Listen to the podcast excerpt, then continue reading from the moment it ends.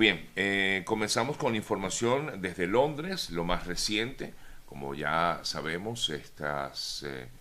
esta capilla ardiente que se encuentra en Londres, específicamente en el Palacio o en la Abadía de Westminster, donde al lugar en el que fue trasladado el féretro que contiene los restos de la reina Isabel II. Eh, esto ocurrió en el día de ayer y allí se encuentra entonces eh, el féretro pues, de la reina Isabel II para continuar con lo que serán las exequias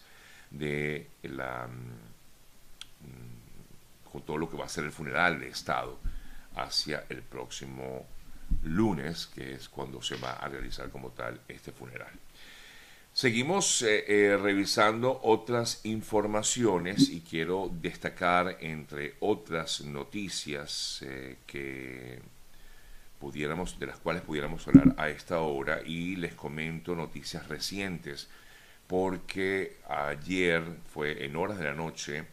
fueron encontrados dentro de un camión 121 personas en México, al norte de México, 121 migrantes abandonados en condiciones de hacinamiento. Esto ocurrió en la noche de ayer, repito, en el estado fronterizo, eh, Nuevo León, con, em, eh, que está en México, con, que es fronterizo con Texas, y eh, la situación fue presentada, o mejor dicho, fue denunciada, y luego de la denuncia se constató de la presencia de estos 121 migrantes de origen, eh, según la información hasta el momento, son personas que provienen de Honduras, Guatemala, Nicaragua, El Salvador y Cuba, de acuerdo con la información que maneja la Guardia Nacional. Por otro lado, también en el día de ayer, ya que estamos hablando un poco del tema de los migrantes, les eh, puedo informar que en el día de ayer se pudo conocer que el gobernador Abbott, el gobernador de Texas, ha eh, enviado, como eh, esto no es nuevo, ¿no? pero quiero destacarlo, porque ha enviado una serie de personas migrantes a otras localidades y es la razón por la cual se ha visto a muchos migrantes deambulando por las calles de Nueva York o de Chicago o de Washington. Una acción similar ocurrió en el día de ayer con el gobernador de Florida, Ron DeSantis, quien envió dos aviones cargados de migrantes hacia la zona de Martha's Vineyard. Es una pequeña isla que está en Massachusetts, eh, que es conocida por su destino, por ser un destino de verano de personas que tienen bastante eh, que son bastante pudientes. El diario local Vineyard Gazette reporta que se trata de 48 personas que fueron enviadas desde Florida hasta esta zona, provenientes, son migrantes provenientes en su mayoría de Venezuela y Colombia. Florida confirma que dos aviones con migrantes ilegales que arribaron a Martha's Vineyard eran parte del programa de reubicación del Estado para transportar a migrantes ilegales a destinos santuarios dijo a Fox News eh, la directora de comunicaciones del gobernador Ron DeSantis. El envío representa una escalada en las acciones que han tomado recientemente, como ya decía, gobernadores republicanos, como es el caso de, eh, de Abbott en, en, Texas, Greg Abbott, y el de Arizona, Doug Ducey, quienes han despachado autobuses llenos de migrantes que recientemente habían cruzado la frontera como ya decía, ha llegado a Washington, a Nueva York y a Chicago. Autoridades locales de esas ciudades han asegurado que no hubo coordinación previa para el envío de los migrantes. Solo a la capital del país, a Washington, Abbott, ha enviado a más de 7.600 migrantes, por cierto, muchos de ellos son de origen venezolano. En esta localidad que les comentaba ahorita, que está ubicada en Massachusetts, en Martha's Vineyard, los tomó por sorpresa y los servicios de emergencia se activaron para brindar albergue, alimentación, atención médica a estas personas. Bueno, lamentablemente se está también utilizando a los migrantes como una pieza política en el, en, el tablero eh, electoral aquí en Estados Unidos. Eh, lamentablemente los gobernadores y algunos alcaldes también están utilizando a estos migrantes que están entrando al país como eso, como piezas políticas y de verdad que es muy muy triste ver que este tipo de situaciones están ocurriendo en diversas partes de Estados Unidos. Bien, revisamos otras importantes informaciones. En el día de ayer, el presidente de Colombia, Gustavo Petro,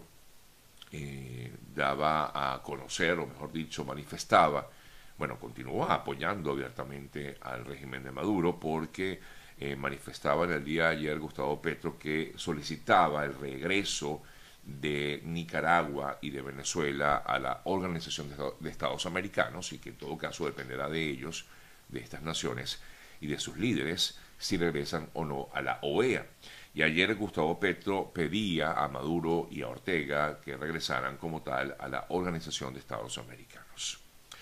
Por cierto que ni Maduro ni Ortega fueron invitados al funeral de la reina Isabel, segunda en, Gran Bretaña. Eh, tampoco fueron invitados los líderes de países como Afganistán, como Bielorrusia, Birmania, Rusia, eh, Siria, entre otros países, eh, o líderes de otros países que no fueron invitados a el funeral de la reina Isabel II.